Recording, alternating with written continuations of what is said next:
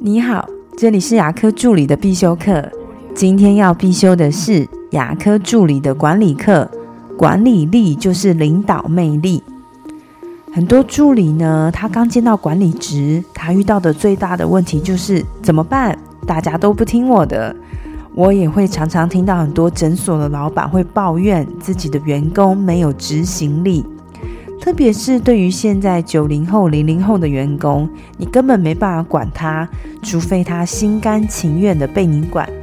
那如何让员工心甘情愿的被你管呢？其中的差异就是在于领导的魅力。而领导魅力，它并不是一种实际的工作能力，而是有一种精神激励的作用。有领导魅力的人，他一站在那边，就能够让其他人产生一种感觉。想要跟他一起合作做事，会觉得很愉快，而员工呢，也很喜欢跟这种主管或是老板一起共事。所以，无论你是老板、助理长、管理者，最重要的除了提升自己的管理能力，还有一个就是要增加自己的魅力。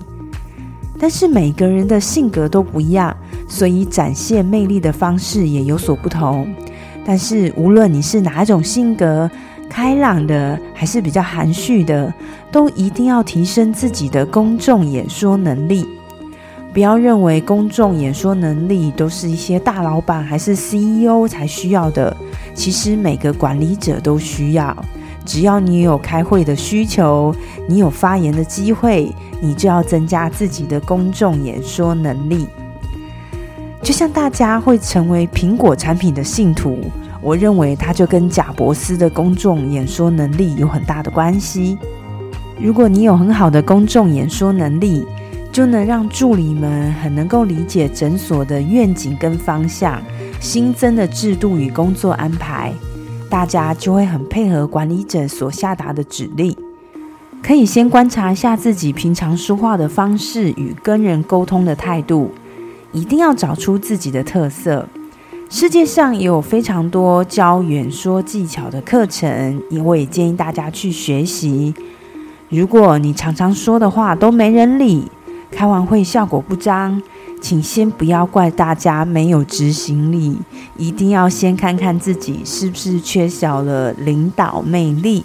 我的分享就到这边，如果觉得今天的内容对你有帮助的话，请帮我下载下来或分享出去，让更多人听得到。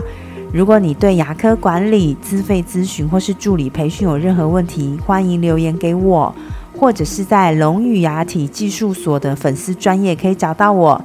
下次再见了，拜拜。